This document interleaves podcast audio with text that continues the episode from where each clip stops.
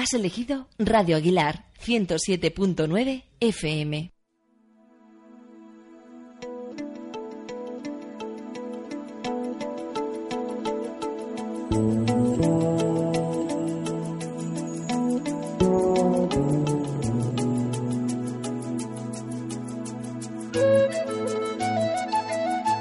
A conocer y apreciar el entorno que te rodea. Naturalia, un espacio en el que descubrirás la flora y la fauna de nuestro país. Todos los miércoles, en Menuda Mañana de Radio Aguilar, Naturalia con Juan Antonio Arce.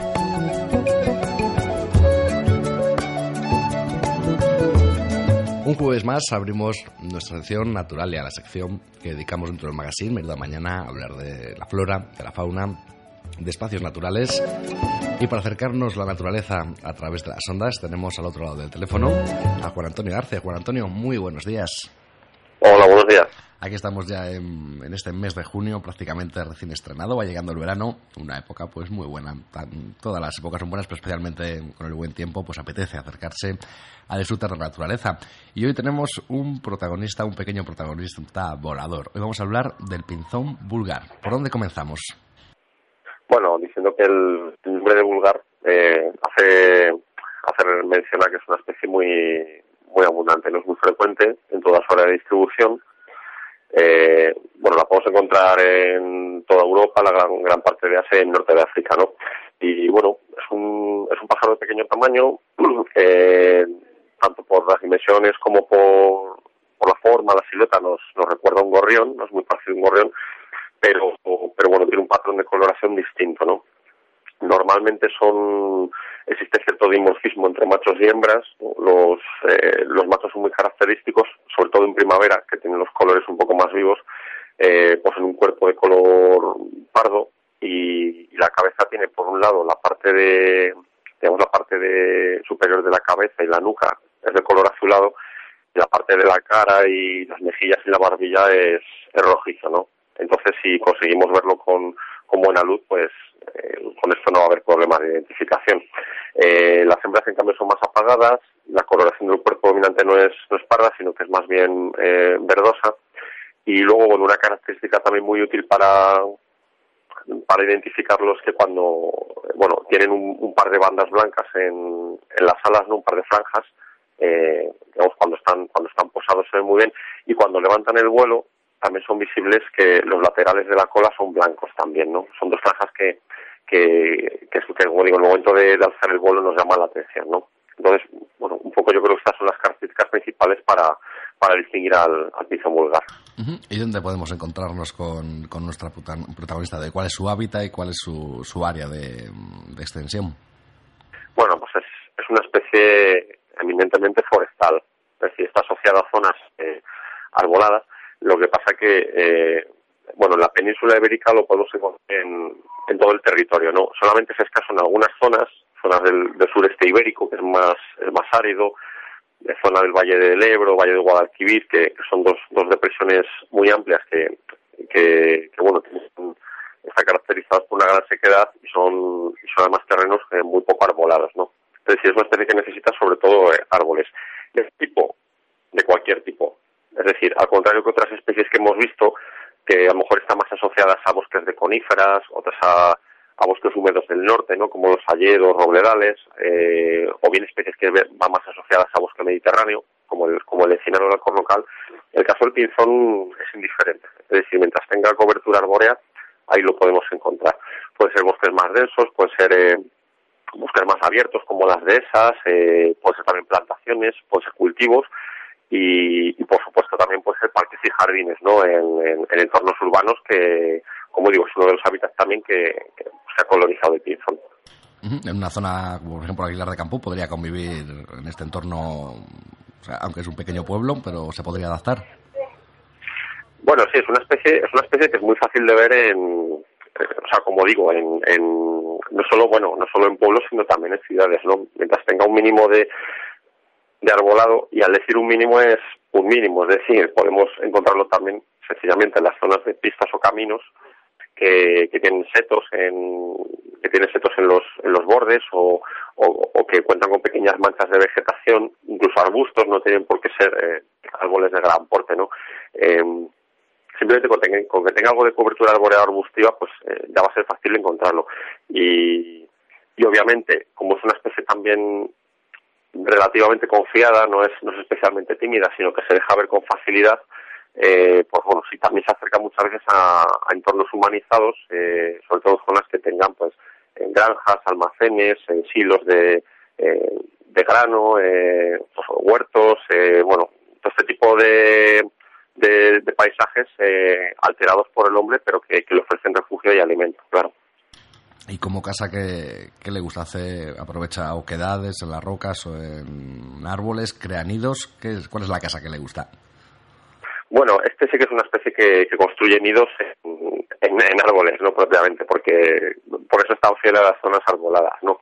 Este no ocupa, no ocupa agujeros o huecos como puede hacer, por ejemplo, el, el, gorrión o como puede hacer, por ejemplo, también el, pues el, el carbonero o el, agateador o otras especies de aves de pequeño tamaño, ¿no? Que también viven en bosques, pero ocupan, como digo, ocupan oquedades.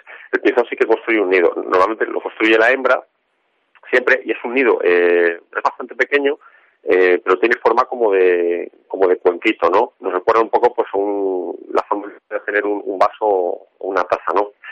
Eh, suele construirlo siempre empleando eh, musgo, líquenes, eh, cortezas de, arbustos, ¿no? Y, y, es curioso porque, bueno, es un nido muy compacto porque suele emplear muchas veces eh, eh hebras, fibras o, incluso telarañas para, digamos, para darle más, un armazón más, más consistente, ¿no?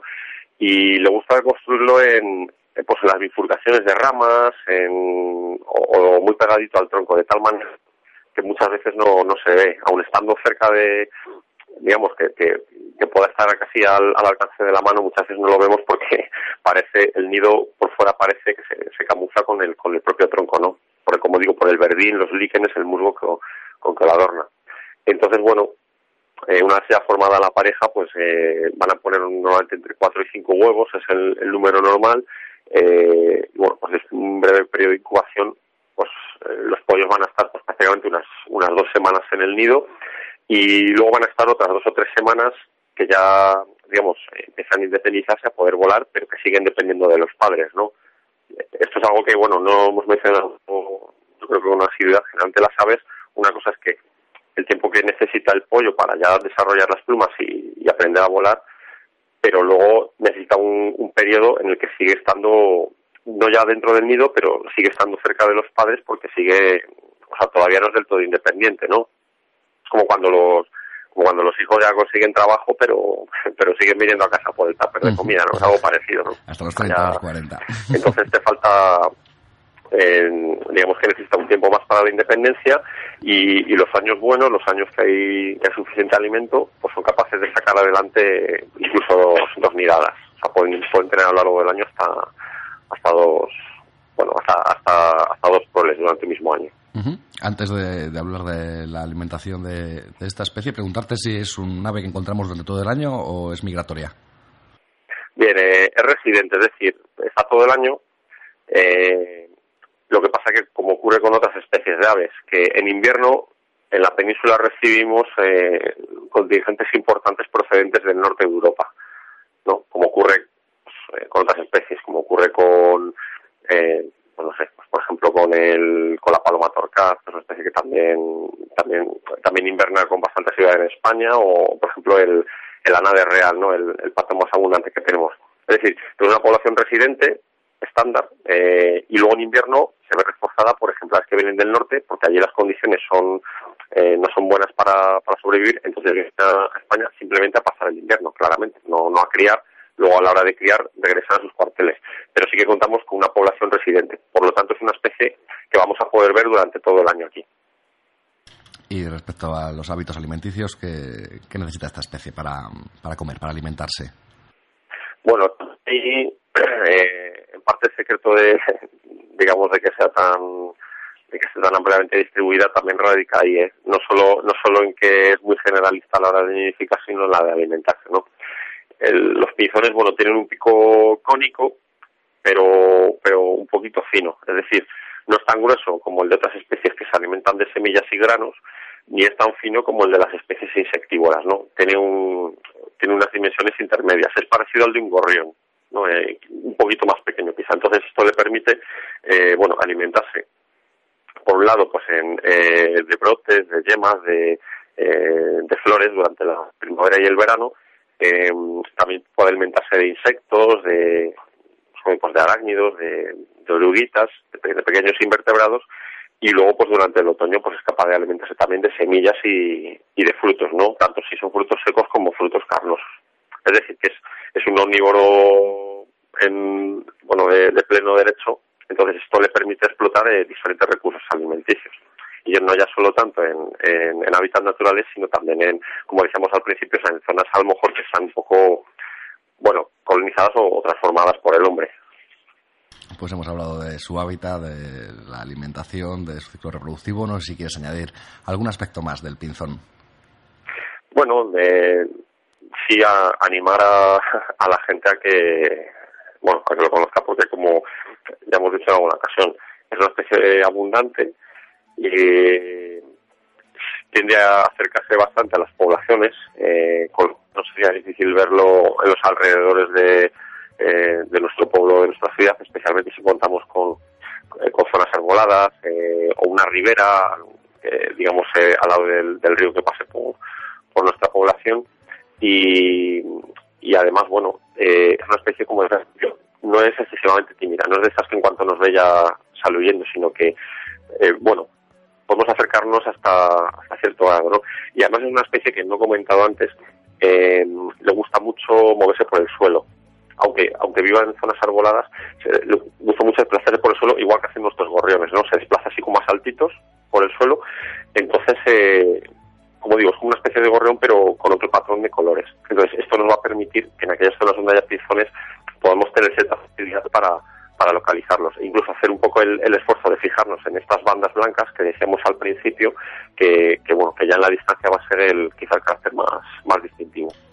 estaba llamando la atención, estaba consultando un artículo en el que decía que los machos tienen entre dos y tres tipos de canciones, de cantos, y que tienen dialectos regionales.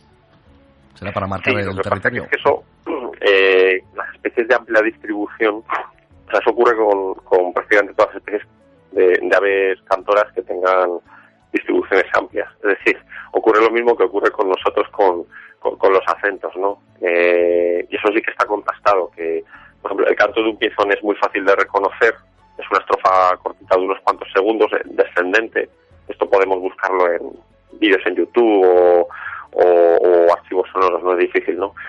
Eh, y si vemos, hombre, yo concretamente no lo advierto, pero la gente que lo estudia, pues seguramente un pizón de Galicia eh, el canto, su canto sea un poco diferente al de un pinzón de, de, de, la comunidad valenciana. O sea, tienen matices que, que hace que, que, efectivamente, como dices tú, existan una serie de dialectos o de variedades, lo cual tiene su lógica, porque los, el canto en las aves tiene un componente innato, pero el resto es aprendido. Es decir, los pollos aprenden, los jóvenes aprenden de lo que escuchan en su entorno eso es lo mismo que ocurre con nosotros, no con los humanos. Entonces, eh, los pollos que se han criado en Galicia, pues van a aprender a cantar como sus progenitores, y los que se han criado en Valencia, pues al revés. Y si se hiciese la prueba de cambiar los pollos entre las dos regiones, eh, pues el que ha nacido en la comunidad valenciana, si se cría en, en un entorno gallego, acabará cantando como, como un piso en gallego, evidentemente. Uh -huh. Escuchamos una, una muestra que he encontrado por aquí.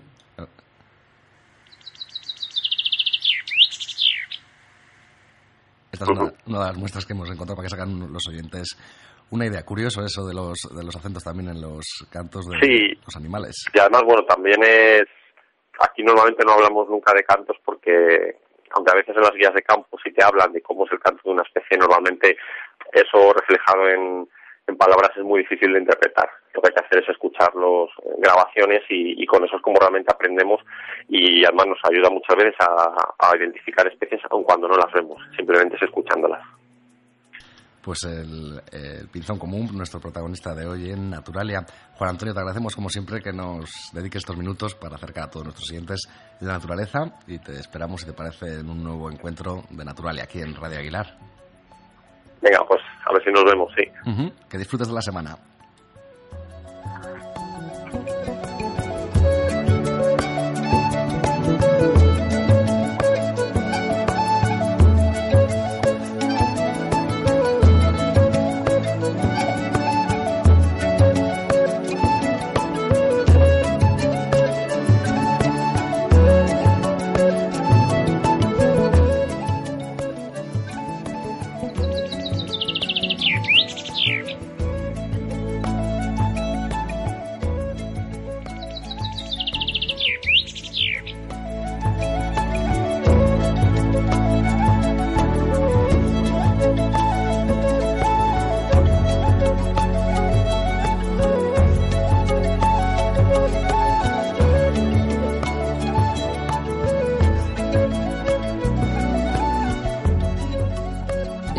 Y la fauna de nuestro país. Naturalia en Radio Aguilar.